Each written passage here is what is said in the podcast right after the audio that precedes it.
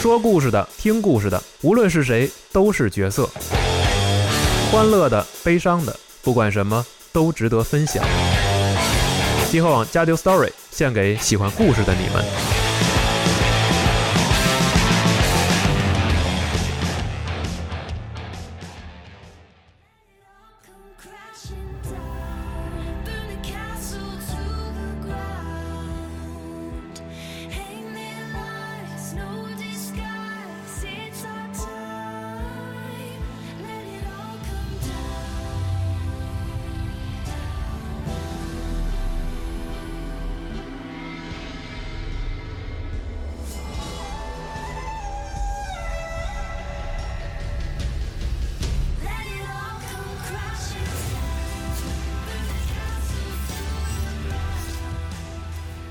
欢迎收听最新一期的《加油 Story》节目，我是四十二。我是老白，我是饭和礼物大卫，哎，嗯这期不是《风 h 那儿》节目啊，朋友们。啊哎好虽虽然我们用了这个、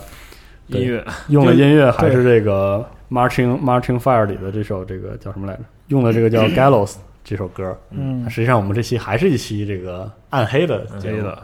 不好意思啊。 又来加私货，是，之所以用这个用这个呃预告片里的这版和这段儿作为开场，是因为里面有一段很这个东方元素的旋律啊。嗯对，为什么这么用呢？是因为我们这期的开场会讲一个在暗黑中十分有东方气质的一个教派嗯啊，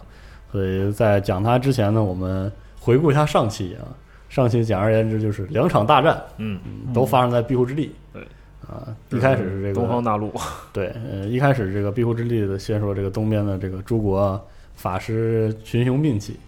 但是很快呢，因为这个作啊，导致这个烈焰地狱和庇庇护之地产生了一些联系，而这个三魔头开始动了一些小心思，嗯，于是一个新的信仰体系的这个三神教蔓延开来，然后最终促成了这个三神教和这个圣光教义的对立。圣光教义的这个大先知啊，就是之前人类的父亲，这这位这个叛逃的天使。嗯，啊，这一来二去呢， 24 对，一来二去呢，这个终结的方式十分的神奇，就是由于这个人类的母亲莉莉丝的这个暗中操控啊，一批小、一小撮人，这个觉醒了奈奈飞天的力量啊，于是这个拳打两派啊，同时这个引来地狱和天堂，这个进入庇护之力的同时呢，又是人的力量把这两拨人同时赶了回去，对，全部赶了回去。这一来二去呢，就是导致这个庇护之地人类啊，成为了这个天堂和地狱的这个视线焦点。对啊，这两边研究的时候呢，人类自己呢又出了个事儿。这个原罪之战打完啊，大家虽然被抹平了记忆，但是大家也开始这个法师不足，重新的发展起来。可能经过了那么若干代人的黄金时代之后呢，法师再一次的基陷入于这内个战了对，基于这个恶魔的力量导致了内战。哎啊，再度作死，对，做完这一波做完，法师是彻底的退出了历史舞台，嗯对，把啊自己给做了，对脱这个退虚退去到这个边远山区啊，搞自己的小学问， 嗯没法儿这个再像以前这样了。就是至少没法呼风唤雨了，没错，说到这儿之后呢，你就会发现这个历史的发展就像钟摆一样啊、我们正式开始这个今天的这个内容，我们就先讲这个萨卡兰姆的崛起。嗯，这个萨卡兰姆就是我们之前开头说的，我们要用这个开场音乐那个东方气质的这个原因啊。这萨卡兰姆是什么呢？就法师部族战争啊，打完之后，平淡的过了这个数百年。这个时候，时代的主轴不再是神秘主义了，不再是搞研究，不再是人定胜天的这些务实的东西了，反倒是这个大踏步的这个导向了这个信仰体系。又回去了，是的，因为人类看到这个魔法这个不受控制这个悲惨的成果啊，就觉得，哎，虽然有人乐意学这个法术，但是大部分人还是说信奉信奉一些东西作为这个对一点生命的基石。然后在我们现在在游戏里啊，就是有时候会看到一些角色，他在遇到危险的时候就大喊着阿卡拉特，你救哎救我，没帮错，嗯帮我，这个就是在这个时代，那个时代因为是一个乱世，各式各样的宗教是层出不穷，但到最后最后，真正这个执牛耳者成为这个主流宗教的，就是这个萨卡兰姆教会。哎，这个教会呢就很有意思。这个它其实啊，很早很早，萨卡兰姆信仰就成型了。它最初最初的开山鼻祖，就是我们刚才说的这个叫阿卡拉特的一个特别神秘的人物。嗯，法号无根，哎，别呃哎嘿，是这个还无根呢，迪卡凯恩发现，就是根据他的资料来看啊，这个阿卡拉特是一个云游四方的苦行僧，苦行僧，他来自这个仙塞岛。哎，这个地方特别有哎，意思，这个地方非常有意思。仙塞岛就是暗黑世界中的东亚，就是对它的中世国界设定在东部大陆的北边，在冰封之海的上头，是的，嗯有一个非常小的一个岛屿，与世隔绝的岛屿。这个上面的人种是这个亚洲人的，就是跟我们非常长着一长样得非常的像面孔的人嗯，嗯大家可能记得这个《暗黑三》的这个魔法师魔。法师李敏啊，嗯就是后来进入风嗯风暴锋芒树英，雄里有啊，对对他就是这个仙塞人，来自东方的神秘力量。没错，所以他就一开始就是这个僧侣，东方神起，哎没，错，嚯，所以这个当时啊，他云游四方，看到了这个这个社会现状，还有这个时局纷争啊。因为当时就是正好是这个法师掌权的时代，嗯，然后他就说，我想加入一个冥想的教团，什么也不也不干，就是在先塞这个白雪皑的这个群丛山之中啊，就因为追求它这个的奇这个地方是一个山脉，是就是山，这是层峦叠嶂的一个没错这么一个地方，可啊每天就是打坐、静修、嗯静思。然后突然有一天晚上啊，这个冥想中的阿卡拉特呢，就在那就发现他感知到了一道炫目的闪光，嗯，就是在他们知道他在冥想的幻觉中看到一股能量从天顶一下喷涌而出，然后这个时候他突然觉得自己开悟了，嗯，啊，原来整个宇宙啊，这个现实世界和人，其实本质上我们都是一股力量，是一种向上攀升的力量。嗯，于是阿克拉特觉得，嗯，这个启示可能来自于一位天使，他把这个天使呢就叫做亚瑞斯。对，这个在这个仙塞语啊，在中国话里啊，这意思就是圣光之子。 嗯，于从此之后啊，阿克拉特就相当于得到了开悟了，嗯然后笔耕不辍，疯狂的写书，这个指出人类啊就是圣光的产物，我们是维系宇宙的那个力量，维系宇宙的这个协调的力量，嗯是阴阳和合。四海之内，结兄弟结啊兄弟，他就说无论男女，我们被这个宇宙这个圣光紧紧的维系在一起，嗯这道光是这个宇宙的基基石。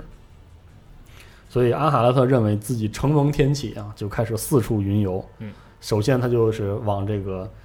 呃，相当于这个先塞南南边一点的这个凯吉斯坦啊开始走走访凯吉斯坦境内的各个城市，向大家这个传播信息，说无论种族信仰如何啊，人人皆为平等，颇颇有这个早期这个对反对印度教的神佛教的感觉。嗯而且这个据说阿卡拉特本身作为一个苦行僧一样的这个僧人，他本身就是一个楷模，无私热忱，然后自律克己。所以呢，久而久之，听他布道、听他这个宣讲的信徒啊，与日俱俱增。嗯，但是其实，在很长一段时间，就是说他达不到，就是说当宗年教的这些当嗯大宗教的这个概没念，错就是说，其实他的教义的传播啊，非常平民，非非常缓慢，嗯的缓慢，在一千年里面慢慢哦，没千年有形成特别大的规是的模。但是他这个人很有意思，就是说，传说他是消失，最后还是消是失的在丛林里。就是他其实，在史料中记载，一开始这个萨卡拉姆出现，呃，这个时候还不是萨卡拉姆，就是阿哈拉克宣扬自己的理念的时候，他从来没觉得这是个宗教，对 他就是跟大家分享我开悟的时候那种美妙的感觉，然后这种美妙感觉教教导我什么四海间之内皆兄弟，就哎，是传播了一个世界观。有有一种就是博爱的精没神。错，哎嗯然后就鼓励人人要向善，要好好活着，嗯然后他把这个圣光称为萨卡拉，对，叫他萨卡所拉以，最后他的信徒自称为萨卡拉姆，对，就是信仰灵光制造的人，就是有一天他觉得人足够多了。嗯说，哎，我这事儿办的差不多了，我这承嗯蒙天启所做的事情到这儿了，然后就消失在丛林之中，再也没人见着，嗯就是无敌炉石了。就撒手，就你也不撤能了，说撒手人寰，就是反正撒手撤了，啊，对对撤对，从此归隐了。就是十分的洒脱啊。嗯嗯，但是就是在这个日后的很长一段时间的岁月中啊，这些虔诚的教徒就好像他最初的那些弟子，嗯啊继续宣扬他的理念。于是就是他们说了，他们承萨卡拉姆之名啊，嗯继承这个萨卡拉萨卡拉之道。但是呢，一旦萨卡拉姆这个名称出现啊，虽然阿卡拉本人没说要建立一个宗建立教，宗教但实际上这个时候他已经呈现这个宗教团体的这种情就是状态了。对，而这自个然形成了就，对，而且这个状态由于他的谦逊，他的纯粹，这个教派后来这个承担了拯救世界的重大的责任。一会儿我们对会讲到，嗯，真厉害，然又后又拯救世界了。没错。但是说到这儿啊，这个迪哈凯恩提出了自己的见解，他说我不同意史书的这种纯粹的记载，嗯，因为啊，这个这些神秘体验，在我看来呢，肯定与这个乌迪贤的这个终极牺牲有关，就是上期我们说过的这位这个奈飞天对转世一样的一个强者。所以，因为这个卡兰朱叔说过啊，这个他当时牺牲自己的时候，这个能量将天空照得这个光辉灿烂，而迪卡凯恩相信这种。光芒其实依然在时空之中来回的对回响，不是在这个有形世界，而是在精神世界中其实是来回激荡的，而对。那些深度冥想之人会看到这种光芒。其实阿卡拉特就是在冥想中看到了当年的原罪之战的最后的一幕。是的，其实他所谓的这个亚瑞斯险胜，其实就是这个，其实无敌贤牺牲自我就是的嗯无。敌前的自爆的时候，对，其实是这么一看也，某种程度上来说，他是天启。对，就他是终确实终结了某种时代，然后让人更加认识自己。所以，但是在这个时候，烈焰地狱出事儿了。嗯对，然后我们再往回往回想，这个我们先讲萨卡拉呃那个萨卡拉姆，就是因为他跟这个利恩地狱的事情这个颇有关系。而且现在就是在游戏中，卡吉斯坦的历法是以阿卡拉特这的个开悟为对元年，没错，就是有点相当于我们世界中基督教的这公个元呃，公公园元这公个嗯元的元年了。没错对。然后说回到这个利恩地狱啊，利恩地狱因为这个原罪之战一事啊，出了点变故，这个事情呢被我们称作这个黑暗流放。简而言之呢，就是啊高层人士 都是高层对高层的内讧。这个内战的起因，据说啊是这个四大魔王对这个三大魔神非常的不满，嗯因为签订了停战协议。嗯，你想底下什么多瑞尔什么一票人打得正开心呢，突然之间停战了。说停就停了啊。嗯，结果我就是这四个魔神觉得，你这孟菲斯托你这三兄弟肯定已经不想再打九皇之战了，对，你们就是变了，对啊，就你们是成天在人类世界乐不思蜀。对变软弱了、哎啊，你们怎么这样？就中高层对于发展的前途产生了产纠生了纷一些分歧斯大魔神说：“我是要腐化人类啊，你们哎加入说我们再打然后呀。慢慢来嘛。对，斯大魔王说：“我们是恶魔是吧？我们比人类优越多了啊哎，要这些这个蛆虫有什么用？”他们就是想再到永恒之战战场上去打。对，对嗯就是说跟高阶天长这个作战应该我们亲自上场，要这些人类有什么用啊？对对对，那你们忘却了初心。没错。哎，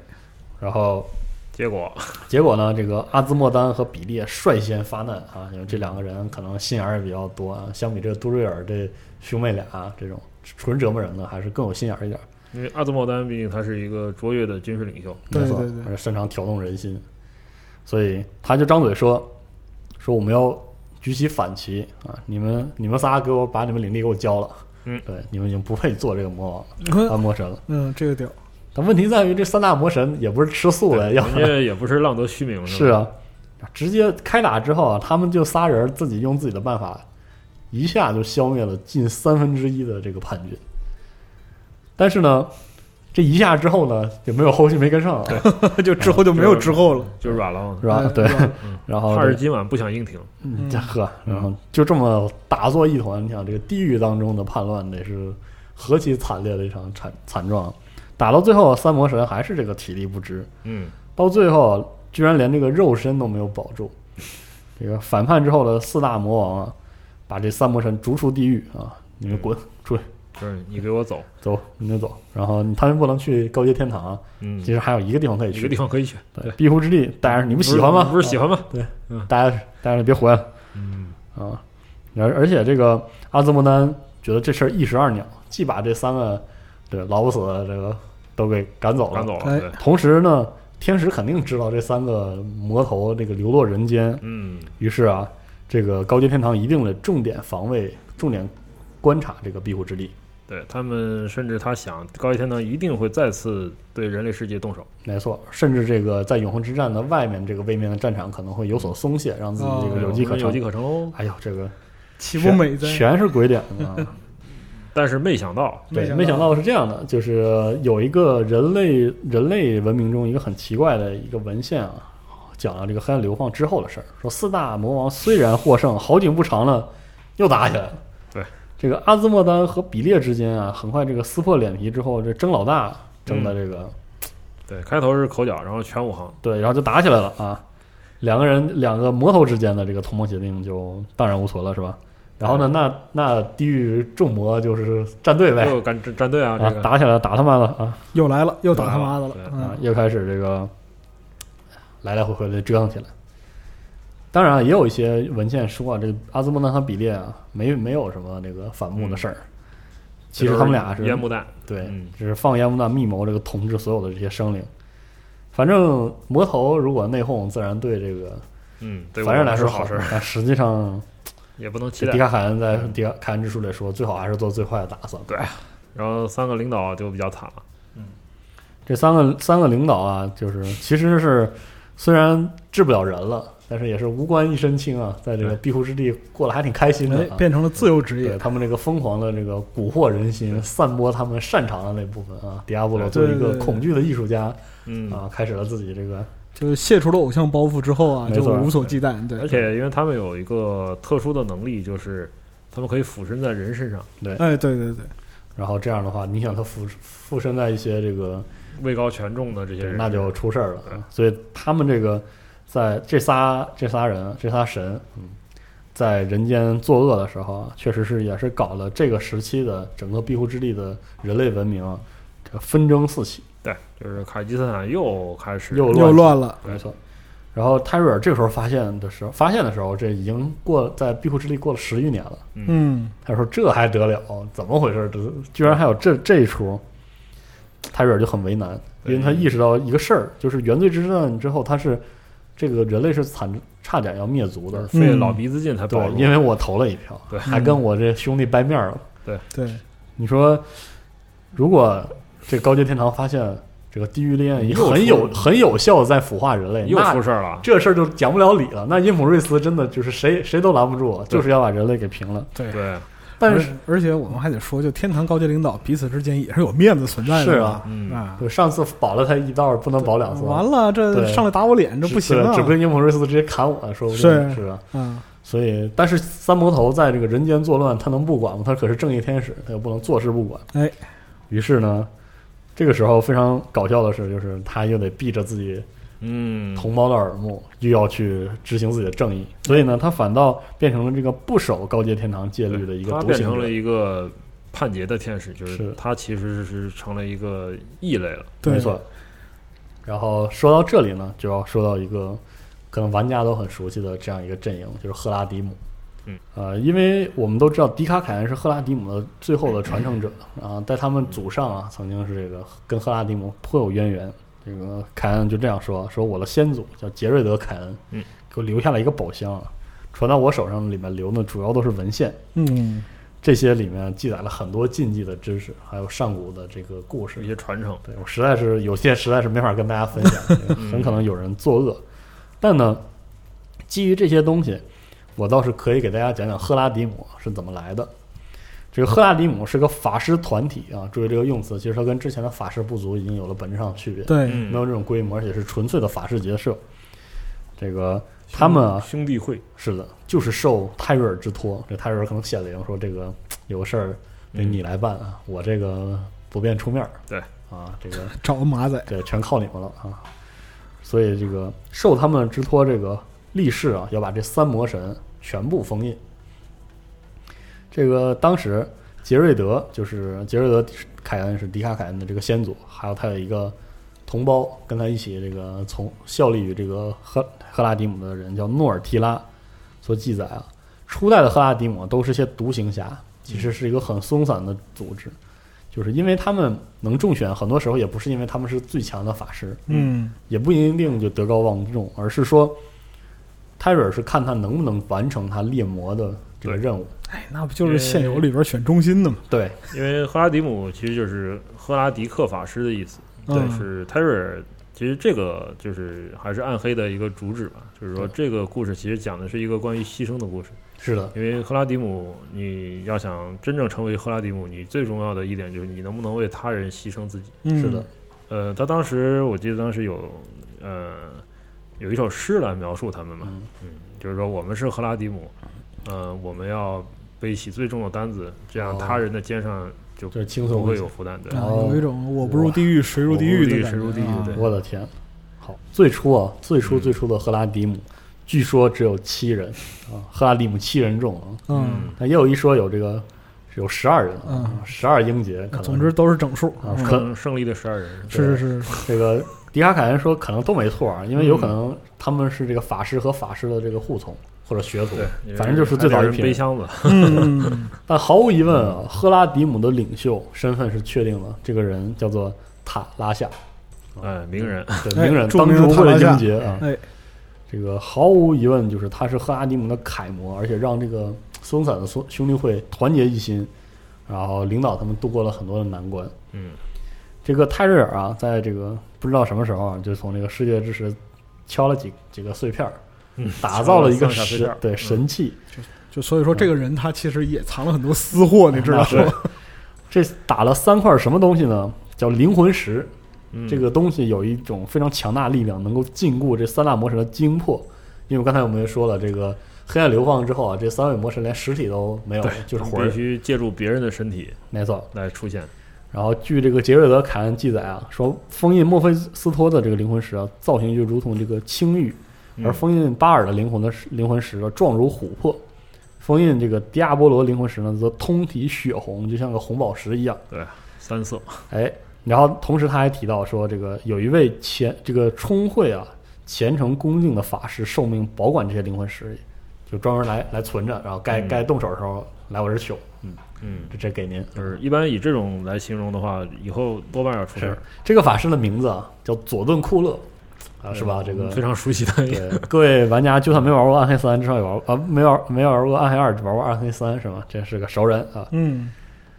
这个这个人啊，这个法师聪慧过人啊，是执行这种保管任务的不二人选。因为他应该是一个恩杰奈德对法师，杰瑞德没说明，但是可以推断是佐敦库洛是一个恩奈德部落的核心成员，嗯所以精通这个炼金术的转化和转变，是个神人。嗯于是啊，这个家伙事儿这个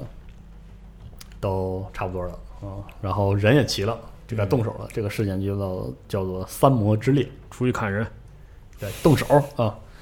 因为这三魔神在人间散播了很多恐惧啊，然后还附身活人，所以很难办这个事儿嗯，很难找到他们。但是好就好在啊，这个灵魂石可以和这些恶魔的灵魂就是同步频率，哎，龙珠龙珠雷达，对对对，可以找到他们。于是法师就开始在这个人群之中啊，在阴影之中暗自观察，发现不对的人就准备出手。非常讽刺的是，这个三魔神中的大哥墨菲斯托是最早被抓的。对，就赫拉迪姆在一个那个闹市区啊，或者也可能是城郊，反正就是人挺多的地方发现了他，然后一番苦战之后禁锢了他的这个灵魂。啊，这个追踪水平还是很高的，对嗯，这一战导致这个很多无辜者丧生啊。从此，赫拉迪姆决定，这个要抓，尽量还是我们就在没人的地方打，是别在这个闹市区下手了。封印这个墨菲斯托灵魂之后，塔拉夏把这个灵魂石交给了萨卡拉姆教团，因为当时我们也看到了这个教团颇为谦逊、虔诚，而且纯粹。对，啊，觉得值得托付。很多就是多年之后啊，这萨卡拉姆教会在这个地方建立了一个纯粹的神庙都市，就是专门一个神神权的城市，叫做崔凡克，来保存这个灵魂石。对，这个最后它呃其实是在凯奇斯坦靠近托拉人丛林的这个地方，它是一个就是说好多密林的地方，这个地方叫库拉斯特。库拉斯特丛林对。嗯但实际上，这个行为埋下了一些祸根啊，因为这个灵魂石中，墨菲斯托这种憎恨力量不断的溢出啊，就是腐蚀了这个宗教，十分的可惜。所以我觉得泰瑞尔，泰瑞尔不行啊，做你给的开发工具有问题啊，是啊，这泰瑞尔的锅呀、这是。内存不停的泄露是吧？没错，嗯嗯，反正这个捕猎魔神啊，其实相当艰难，就是墨菲斯托还还挺快的，不知道怎么回事啊。嗯 但是这个其实后来的几次这个这种追猎都功败垂成，总是出问题，嗯，法师也是抓身心俱疲抓不到他们。这迪拉迪亚波罗和巴尔一路西行，渡过了这个双子海。等到时候这个凯恩之树卖了的时候，大家可以那个看一下地图，啊嗯现，在它里面会附赠一张复地一下图，。对他们穿过双子海之后，进入到了这个埃拉诺克沙漠，这赫拉迪姆就追啊，对，这个地方是在西方大陆了，因对对为对当时对于繁荣的东方大陆来说，西方大陆是一个蛮荒的地方蛮荒之地未开的对，但其实它是有一些文明存在的，是的，其实到时候看了地图，你就明白，就是这魔神跑路啊，也是很辛苦。是啊非常辛苦。反正当时这赫拉迪姆是意志坚定啊，就是不把你抓到是誓不罢休。嗯当时巴尔就在鲁高因城躲了整整三天。啊，也是一个非常熟悉的地是方。，的，塔拉夏和赫拉迪姆就等，非常耐心的等。嗯，之后呢，这个巴尔就往北开始往灼热荒原跑，但是实际上这个坚忍的这个环境，这个严苛的环境根本就没有阻挡赫拉迪姆，就因为他们每一个都是怎么说意志坚定的战士啊，就是我不达到目的，我是不会罢休的。是的，然后就在这个严酷的这个沙漠当中啊，毁灭之王巴尔和赫拉迪姆产就是一场决战。说这毁灭之王向他们释放出自己的这个怒火，大地崩裂，然后这个火从这个地缝当中喷涌而嗯毕出竟，它是战斗力比较强的一是个的模式。就嗯直接把很多这个地面这个山丘都削，就直接削低了。嗯，我们这里有一幅画作，就讲就这个是《决战巴尔》这幅画作是我们中国的画家创作的。哇，哦，很厉正好害，能表现一下对当当然，时大家可以看到里面的巴尔和后来游戏里看到的不太一样不太一样有点区别。因为那个时候他应该是附身到别的东西他他的他的身体是非常年轻又强壮的，哦，不是一个糟老头儿。不是哦，明白。然后这个时候，因为大地都崩裂了嘛，双方就是从从地上打进地底。 就是一路扭打哦到那个，然后这赫拉迪姆是一来一回之间是占据上风，逐渐的压制了这个巴尔。最后呢，这个巴尔是困兽犹斗吧，绝境当中释放了一招就自己最恶毒的法术，于是向这个塔拉夏放出一道这个排山倒海一般的一连串咒语，结果就把这个琥珀状的灵魂石打碎了。嗯，这凡人呢，就是塔拉夏带领的这些凡人法师们，依然就不肯善罢甘休，直接反以更强大的力量反击就。是一拥而上，拳打脚踢。对，然后就把这个魔 头摁在地上了。塔拉夏说：“你以为打碎了就不能用吗？哎捡块最大的，先把先给你关起来再说。”对，啊少林寺十八铜人，然后就对折凳啪啪拍是吧？对对，给拍给拍约了之后，拿起这个最大的一块灵魂石碎片，先给你关上再先把说。他关起来了。啊嗯，因为根据佐藤库洛的研究嗯呢，就是说灵魂石这个东西很有意思。第一，它是指它可以禁闭，它它可以产生一个灵智真空，嗯，它可以禁闭超自然的这种灵体，但是它不能禁闭活的东西。嗯，哦呃，但是他的研究表明，因为他花了很长时间铺在灵魂石上面。哦，嗯，他的研究表明，如果灵魂石被打碎，它的效能是不够，你嗯是的不能永远禁锢它。嗯但是灵魂石，因为世界之石和我们人类是有呼应共鸣关系的。嗯，对如果我们用人的身体来加强这个灵魂石的效用，就那可么以人一个人和一块碎片可以达到整一块灵魂石的效效果把可以巴封印尔这个封印住，所以当时就发现这已经没有什么办法了，只能从嗯这个赫拉蒂姆中选出一人来永远的禁锢巴尔，因为也没有别的灵魂石了嘛。终极牺牲。是的，然后在据说这个当时杰瑞德凯恩说，这个时候泰瑞尔下凡现身了。嗯，然后是因为就是当时是这样一个场景，就是他们敬爱的这个领袖塔拉夏挺身而出说，就由我来背负这个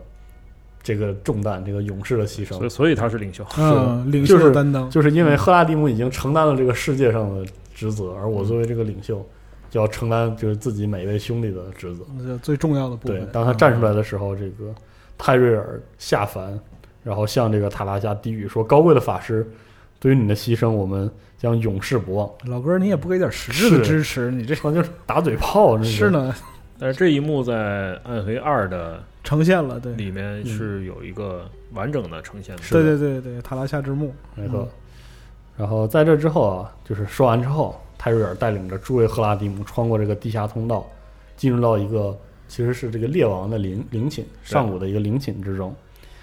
在这个陵墓深处，赫拉迪姆就竖起一块这个禁锢之石，上面刻满了这种封印的符文符文对，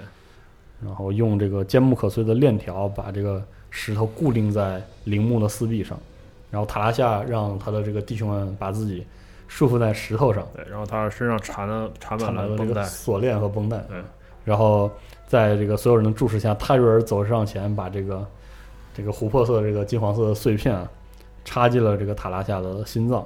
于是巴尔的这个灵魂啊就进入到了这个法师的躯体里。随后，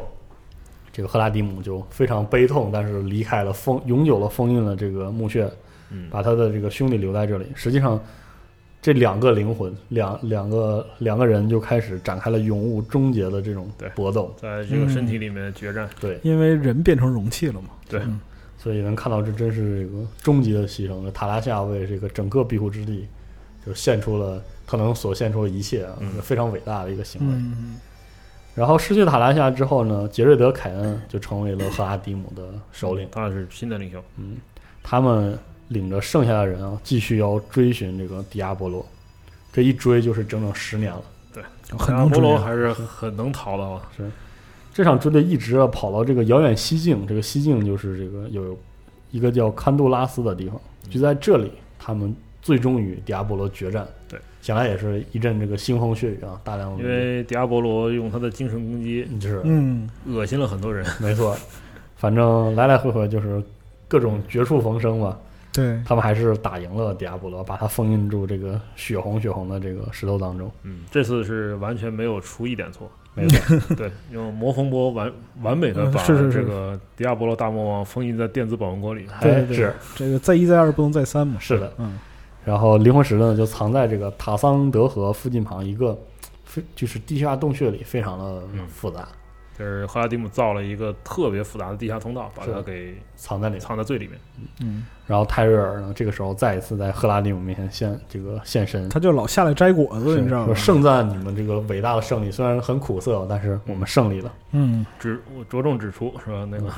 对，对对对各位干得不错啊。啊，谢谢。嗯然后他宣布说，这个这几处有灵魂石的地方一定要被永永远的看守，嗯，避免这些三大魔头啊，这个再一次危害人间。啊，想着美啊，当时看想的挺美的。他们做了一些措施，你嗯想造了崔凡克城，对，然后在塔拉夏的墓上面造了遗种。嗯，呃，我们二代里面有有任务要要找到他的这个塔拉夏的真真实陵墓真正的对墓对，有大量的干扰，对有，这然个后迷惑盗墓者的人。迪亚波罗这里就是花血本了，自己看着。对，对就，赫拉迪姆就驻守在这里。我觉得二代塔拉夏和崔凡克这块儿是地图设计是很精妙的。是，嗯，是的。然后呢，这个时候其实是泰瑞尔最后一次向赫拉迪姆下凡去险胜，对，然后这个是事儿也办完了，是对事儿办完了，我还来干嘛呢？是，然后赫拉迪姆就陷入了这个未来的方向该干嘛的一种争论。但那个吉尔德说，别的不说啊，咱先把我们这个三魔之类的事儿好好的记录下来。这个著书立传，对，然后制定个规则，虽然大家各有各想干的事情，但是我们一最好按照一个纲领，好好的做我们之后想做的事儿。嗯，于是啊，这是这才是规条齐整的赫拉迪姆兄弟会正式的成立了，然后有一些简单的传承。就之前只是一个团体，一帮战斗法师的对这个对战斗分战斗分队，但是想想其实很带感的，战斗法师风餐露宿去那个征服魔神，很是厉害。嗯，然后事儿办成了，该安顿下来了。是是他是，们就在就是封印这个迪亚波罗的灵魂石的这个地下墓穴的上头造了一座很小的修道院，嗯在里面潜心著修书立道，说，是的就变成了学者，是的，就一开始有些人啊，就是阔别这个回回家了，到了归乡了，嗯回回家结婚生子啊，过过日子去了。嗯，有些呢，继续自己的使命啊，可能四处去这个铲除邪恶，除暴安良。嗯，然后事实上，这个这时候这种根本性的变化，就像大卫老师说，他们变成了自制克己，然后又这个颇有战斗力的学者对。当然了，这个有一个人例外，嗯，在这个最早的一批赫拉迪姆的战士中，有这样一位我们之前很熟悉的学者，就是佐敦库勒。他这个他的故事还没有结束。其实他是这场战 战争的牺牲品。其实，嗯，嗯，我觉得对他的这个命运，泰瑞尔其实是要负一点责任的。是的，嗯这个人很复杂，我觉得他是虽然是个新的人物，但是他是特别丰满这个人物。是的，设计的非常棒。对他，因为他的这个战争里面，他承受了很大的精神压力，没错对，然后死了这么多的同胞，同胞，而且这是很惨重的牺牲，然后有点摧毁他的心智。就他其实他最后精神崩溃了，他是的他对生活的这种热情就作为人的那没一有面都没有，他的情感全部流失了，对，特别像是就是当时就就是是奈飞天力量对觉醒的时候那种可能性。听起来非常 PTSD。对他，他在这个创 三伤魔后应激，三魔之裂之后啊，离开了赫拉迪姆，就回到了凯吉斯坦，继续做他的魔法研究。但其实他的研究并不简单。嗯，就是好好多年之后，就是跟他的同同胞们断了联系，但是隔了好几年之后，他们听说啊，他在这个沙漠的地底建了一个巨大的藏书馆，然后嗯做的实验都很怪异，有些甚至称得上污秽，然后就让这个杰瑞德他们感觉很出事了，对，就很不安，得得去查看一看。然后看的时候发现他这疯的非常的彻底对，就他已经变成那种行尸走肉了，什么也不想，没有快乐，没有痛苦啊，然后也没有希望，没有悔恨，就一门心思扑在这个灵魂石的技术上。他特别像《绿野仙踪》里的稻草人，哦他没有需希要望，没有我需欲要望一颗对心，我需要是的心。嗯，他需要一个执着，一个执念对，所寄托的东西。然后他就觉得，哎，我也要做造一块灵魂石。嗯，他觉得这块东西如果把它用怎么说呢，就是说奈飞天的精粹、恶魔和天使的精粹填满，就能代替我自己它的能带心动我自己的心，对让我恢复对对对一切的热这个情一。切的热情和情感。这个可以说是走火走很彻底了。是的，然后他发明了很多奇怪的东西，哎，就是可以猎杀恶魔和天使，然后对把他们的精精魄灵魂封在这个石头里，那你下边一个问题就来了：恶魔天使从哪儿来？对，这还是就懂很。奇怪。是的，就是所以说，就是经历过前面就是上古的，就是战争的人们看到这个东西，如果稍有记载的话，就看着这玩意儿就得打个哆嗦是的，啊！又来一次，又来一次，没错。然后他造出的这个很恶毒的这个神器就是黑暗灵魂石，没错，哎，它其实是一个非常目的性非常明明确的一个仿山寨山寨 山寨货，还挺好使的感觉，嗯都不知道它是怎么造出来的。是的，嗯这是有到的人赫拉迪姆各自种己也不说太法清楚，有的人说他偷了一个奈飞天的上古强大奈飞天的尸体，把他的尸体烧成了灰，灰啊，造了这个东捏了一个这个东西。然后还有人说他用自己的，他把自己的血流干了，哦用这个血制成了这个黑暗灵魂石。啊，各方说法都有，然后哦，最后最恶劣的就是他需要人的奈飞天精华，嗯，哦，所以他就杀了很多人，用用那个开补习班的噱噱头，就是贴啊贴个条儿啊，嗯哦补补英文，嗯啊嗯，补什么？然后那用个孩子电去电话联系有很多法师，哦就是初出茅庐的法师啊来向年他轻学法习师啊结果到了他这里就再没出来，就被他吸取了精华，对，就是呵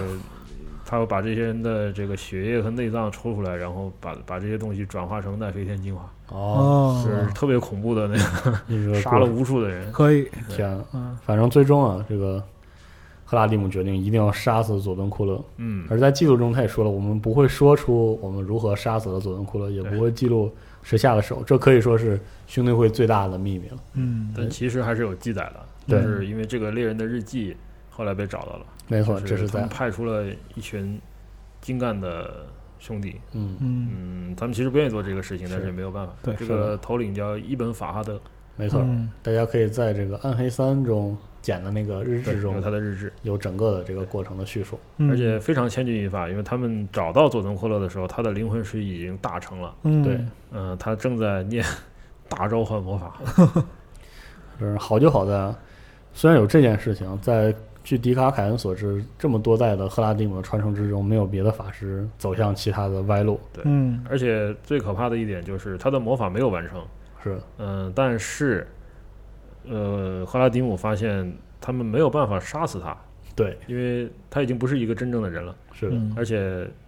在就是说在肢解他的时候，他的身体里流出的不单是血，是沙子，哦，对，哦他用沙子填补了自己的这个流出，就是流出的丧失的这些血液。嗯所以嗯他们如果杀不掉他，他们只能用一个手段。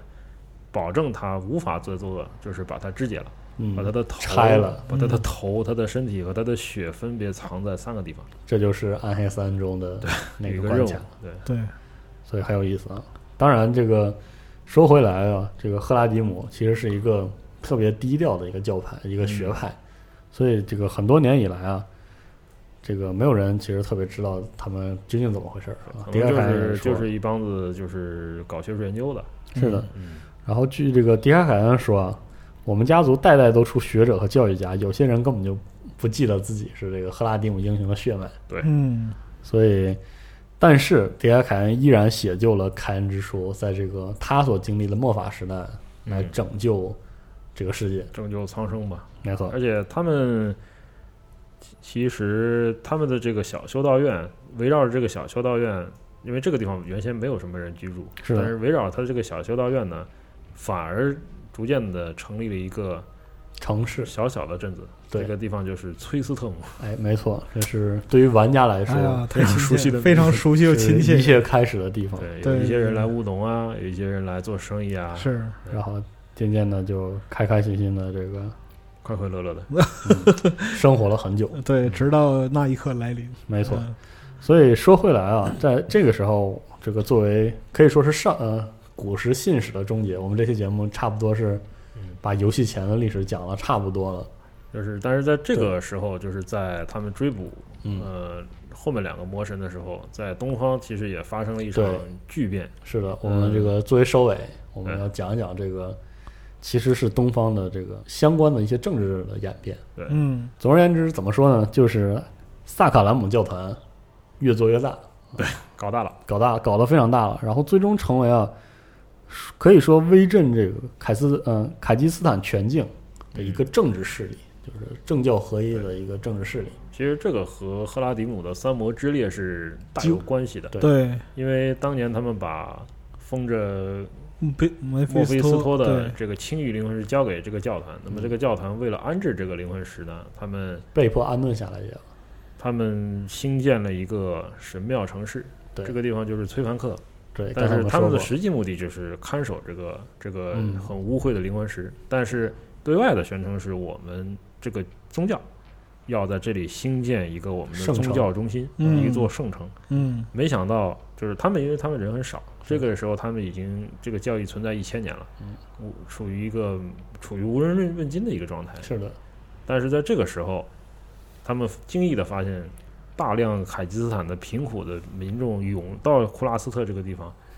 求这个不要钱，解就是脱 来不要来钱帮你们造这个神是庙，的，嗯，一年就造成了。哇，为什么呢？就是因为这个地方世俗政权已经腐败到民不聊生的地步了，哦，大家不得不向萨卡兰姆信仰寻求自己生活的一个精神的寄托。嗯，崔凡克建成其实就是萨卡兰姆教会崛起的开始。是的，就是他世俗力量他掌握了手里了。在这之后呢，经历了多次的迫害，嗯，呃，因为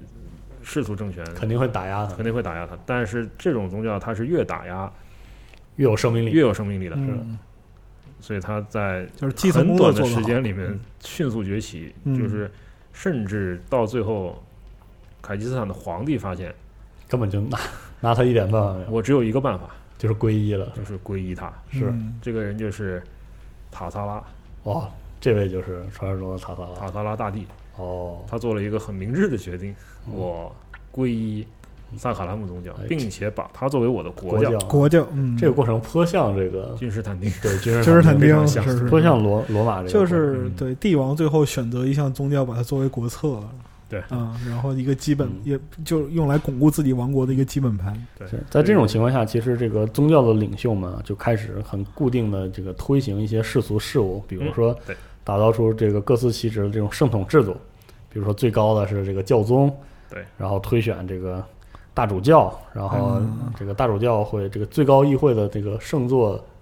会甄选大主教之后，他们去这个管各个教区，教区，然后底下还有神父。就是一个很牧师完整的对很完整的一个就体是系，宗教体系，嗯，其实他这个游戏设计的时候，这个教宗的这个这边的教宗的概念是从东正教来的。嗯哦嗯，在这个游戏它原文叫奎黑纲，嗯，奎黑纲 基本上就相当于东正教的宗主教，嗯，就是按这个来的就，是从这里来哦的。就很鲜明的借鉴，对，已经是非常 赤裸裸的一个界限了。没错对。，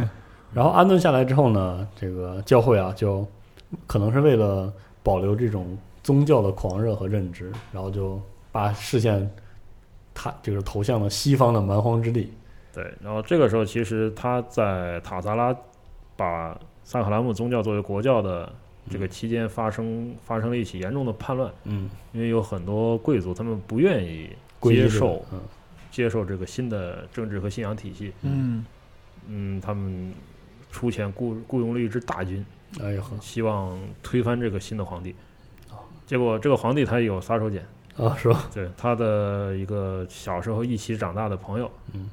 这个人是一个很有名的军事将领，叫拉基斯。嗯这个人人一生中从来没有打过败仗，在这个时候，他请拉基斯来，你要评定判断，因为拉基斯的兵很少，嗯，呃，叛军人很多，人数众多，但是他的那个行军速度很快，哦他是打平原战的和闪电战的能手，哦，所以他在这些雇佣军没有集结的时候，一个个把他们各个击破。哦就没有借助什么神力，主靠的是这个而且统领的能力。这个人本身他是一个非常狂热的皈依者，就是哦皈依了以后那就会有一种新鲜的狂热，啊，然后他做出了很多可能也令塔特拉不太高兴的举动，就是哦他，呃，自己罢免了很多朝廷任命的官员，哦把他们踢出去，然后让自己比较欣取赏而的代大之主教嗯，哦来取代他们。那么久而久之，因为他的人望很高，哦那对于皇帝来说，很尴尬，啊这是这个就 很尴，对这就这就很尴尬了。发生这种事，谁也不想了，是吧？是啊吧嗯。那么怎么办呢？他就想哦出了一个、 事儿，想出了一个办法，因为他嗯不能硬来，是吧？要么您就牺牲。说您对，你看那边是神，对也是神的土地，我们因还为未将它征服，是吧？对，因为所以这个故事非常有意思的就是，嗯，它跟我们的现实的世界啊，其实有的很多很多地方是反的，相反的。是的，嗯大家可以看到，就是在庇护之地，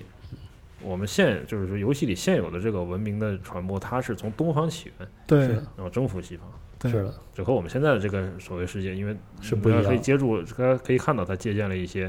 比如说十字军，十字嗯军，对但实际上这那个是是东这是东征，对，它是反过西来征是西征。没错，就是我们现在看到的，就是这些这个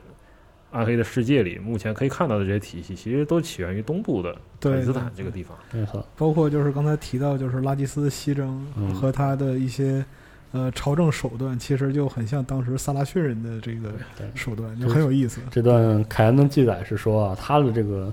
西征圣战非常漫长，而且手段其实很残暴，嗯但是他确实让他的这个西境的这些土地啊开化起来，带来了一些先进的这个文化和文明。对，最终啊，这个拉吉斯落脚的地方就是魏斯特玛嗯，这个地方，暗也是暗黑三的玩家可能更熟悉一些，暗黑二没太涉及这地儿。嗯，因为西征在这是从英文来嘛，就是西征就是叫 Westmarch，、对，嗯，所以说这个地方就叫 less much， Westmarch。就是正就是其实就是光光光耀它的荣对光，他纪念他的十五年的征战，是的。嗯然后他在这里就加冕为王，嗯对他自立为自立威成斯自特立玛为的城国王，对而且这个地方是一个临海的，它的首都就叫威斯特玛，港和口，国家一样嗯，阿科的国家名字一样，是所以的它成为一个巨大的贸易中心是的，和海港城市，嗯，繁盛迅速许久，迅速兴盛起来。嗯，嗯没然后错，它的拉吉斯，它的家徽是一只白狼，你好，那当然和这个利维亚的杰罗特没有什么关系 啊，是的，对对对，所以它的它也被称为狼王，嗯，所以这一次西征啊，事实上萨卡拉姆教义啊，就传播到了几乎整个庇护之地的嗯大部分地方啊，嗯，成为了最主流的宗教，全世界，嗯，嗯，而其实到了说到这儿之后，这个上古的故事讲的差不多了，而这个世界格局基本定型啊，很快就是对到了我们玩家最熟悉的部分了。嗯，拉吉斯其实他在威斯特玛统治了很长时间，他活到一百多岁，你好，才去世。然后，但是这个人非常有意思，就是最后大家呃，凯恩才发现，泰瑞尔也发现了这个人，他为什么会愿意接受自己的这个皇帝的这种很虚假的一个人？嗯其实让他滚蛋吧。是啊嗯，为什么他会去牺牲？因为他找到一本古文献，他哦，知道在这个地方有奇特的上古的未知的人建造的遗迹，哎他呦，要找到这个遗迹，他最后找到了，这个地方就在威斯特玛。其实威斯特玛城就是在一个古遗迹上古代的，嗯就是一个沉默的都市的边缘。造成的，对他经常，他晚年就每天在这些巨大的奈飞天这遗迹个的建筑里面啊游荡，所以他要求我死了以后，你们要把我葬在这个地方。哦，哦，所以他死了以后就被葬在这里，这个地方就叫拉吉斯之墓。嗯，原来如此，对，这个地方也会扮演非常非常哦重要的重要的角色在没之后的错历史里面。是嗯充满了就是阴谋的气息，没错，然后就是，其实，在拉吉斯西征差不多同时的时候，嗯，嗯，萨卡兰姆宗教内部又出现了一股新的势力。哦，嗯，这个势力的代代言人是这个人叫阿克汉，哎，他是一个普通的教师。但是如果你是圣甲军玩家，你肯定知道他没是错谁，是的，因为有一有一套很著名的套装属于他，阿克汉。对，嗯阿克汉这个人呢，他很敏锐，因为在这个时候，墨菲斯托的灵魂石已经无法禁锢他的灵魂了。嗯，嗯，他开始腐化污周染他的这个宗教，但他不知道源头在哪里，但他感觉到事情不对。就感觉这个我们所信奉的教义在腐化。对，就是说他希望找到进化之道嗯，他觉得救赎在东方。哦，嗯，因为他也是得到了一个意象，然后哦，就是在幻视中说哦你要又看往到东了，方，你要往东方去。哦但是，呃，他反而要避免什么呢？借助现在的一些呃信仰之手的力量，他不能让圣骑士去，因为他觉得圣骑他怀士疑他们已经不忠诚哦与真正的就是你不忠诚，地不忠诚，就是这种腐化是一个从内到外的全盘的一个腐他化，不敢，他不知道能相信谁，就是对就是所以从教育教条到具体的人对都会产生问题。所以他挑选了一批男女，嗯，信也众就几百人，就啊这些人呢，认为他认为这些人的他跟跟他们的出身无关，嗯但他的嗯内在的圣光是非常强烈的。哦，这些人就是圣教军，然后这他就是们最去早的一批圣教军一批圣教军，他们去东方寻找进化之道，哦然后他们有很强的规则，和纪律性，吧，对，很有很多时候就是单独行动。然后嗯见面你就不知道他是谁，他可能打扮就是一个一般人，嗯，但是如果你跟他，呃，用一些特殊的方式交要流，对上切口这就有点像古代的共济会，啊，哦，你是握手的时候，他的手势可以表明他到底是谁。嗯，哦他是一个秘密结社，然哦，后圣他教军们一开始是秘密结他是社秘密结社。如果他在寻找这个救赎之道的时候，他也会寻找自己的继任人，因为明确对告诉他，你这一代人可能都找不到，是的，你一定要你得把这个使命传承下每去。一个人都会找一个学徒，嗯然嗯没后错这个人会跟着他学习所有的圣教军他的信仰、他的战斗、嗯他的技战术武这术、个，技战术嗯、军体拳，是吧？那是嚯，然后最后等到圣教军死去，他会继承他的继承他的盔甲、他的和他的连名字，枷、他的盾牌，还有他还的名字，有他的名字、是他的的身份。所以嗯就是相当于百人队，一开对最初的百人队对一直这个延续下去。但是其实他们并没有找到任何东西，所以哦在很长时间，他们其实就是这个搜寻是无果的。嗯，但是最后，由于暴雪要加入这个新职业，所以他们回到 回到 了凯基斯坦，返程了， 返回凯西斯坦啊，回来了，嗯回来了以后发现，呃在末法时代成为一大支大新事对，大事不妙。没错，嗯那么在他们就是拉吉斯，呃，西征阿克汗的圣教军东征的这个期间呢，嗯其实，呃，凯西斯坦也发生了很多的变化。嗯，呃，其中第一第一个最显著的变化就是萨卡兰姆宗教逐渐，第一是被摩菲斯托污染，第二就是由于嗯世俗化，由于一些神权嗯神权的斗争这斗个争，它变成了一个可能是官僚。嗯，然后臃他肿的逐这个嗯逐渐偏离了自己的这个开始腐朽了。道，他开始腐化。嗯，那么有一个教宗，这个人叫泽布伦一世，他向这个腐败开战，有他进行了宗教改革。哇哎呦，厉害了，就是说，我们的目标不是，嗯，夺了更多的土地，不是让人家交税给 我们，是的，而是传道。是的，与人向善对，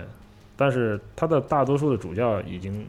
腐化了，是啊所以呃基层完了，不信任他。哦，他去世以后，新上台的教宗 就开始了一场异端审判。啊，有嗯，就又就是改哦回开去始了。开倒车，把他所有的那个政策又改回来，然后对一些神秘宗教，就是开始了迫害像史卡西米宗教，啊，嗯一些就老的进行异教打压啊，然后这个打压往往是以处死为 嗯，这个其实就是屠杀异教徒嘛。嗯啊屠杀教徒，是然后呃，他的圣骑士里面又出现了一个极端的极端团体，嗯，叫萨卡兰姆之手，哎，是的，就是为教会干这些脏活儿。啊，嗯对，失活团体，对， 嗯哈，所以就导致了赫拉迪姆的教派也被迫就是说赫拉迪姆这个时候还在就是西方生活，但是人的寿命嗯是有限的，是的，嗯就是一代又去，一代又来，最终所有的赫拉蒂姆逐渐消亡，嗯每一个人都成为历史。那啊就赫拉迪姆本身的就是这些事情，其实只能靠记载去传对承，，只有最后只有杰瑞德·凯恩的血脉。还留还着，留着，所以有凯恩之书。对，所以嗯迪卡德·凯恩就变成了唯一他的就是见证者最你就是最后的绝地武士。最后的赫拉 迪姆。最后赫拉迪姆没错我，记得之前也出过一本小说，就叫呃，就叫赫拉迪姆吧。哦，好像是，对，就是讲他年轻时候的故事，因为他年轻时候。迪卡德·凯恩，他的小时候根本不相信赫拉迪姆的传说，嗯，嗯就是很他顽认劣，为不这相信。个，他认为这些东西都是骗人、骗人的骗人的嗯东西。然后突然，对他年轻时候遇到过很多事情，最后最终成长为一个真正的赫拉迪姆学者。嗯，感觉很唏嘘啊。对，对就是在看似平静的 生活中，嗯，就是暗流涌动，对，对但是三大魔神和凡人不一样，对他他们们很有是耐心，对，很对有耐心的在自己的这个石头里面等着。对，嗯慢慢的腐化周围的人。对，等到凡人脆弱的那一刻，好，第一个得手的其实就是墨菲斯托，没错，所以对他到底还是老大。没错，其实可能是一步大棋，将来那个最开始很轻易的被人抓到，怕不是一个陷阱。是对，嗯，所以我们这次，哎，花了四期把上古的历史讲的差不多了，啊，嗯，接下来可能这个玩过《暗黑一二三》的玩家会越来越多了，看到自己熟悉熟悉的地方啊其实现在这期我们就你看到很多我们你很看到很多熟悉的东西了。对对对，已经这个尤唤其起了一些回忆啊，是尤其是讲枫叶三魔神的时候，就是嗯帕拉夏啊对这些，就是有很多已经在游戏里有非常交代给亲切。对对对，所以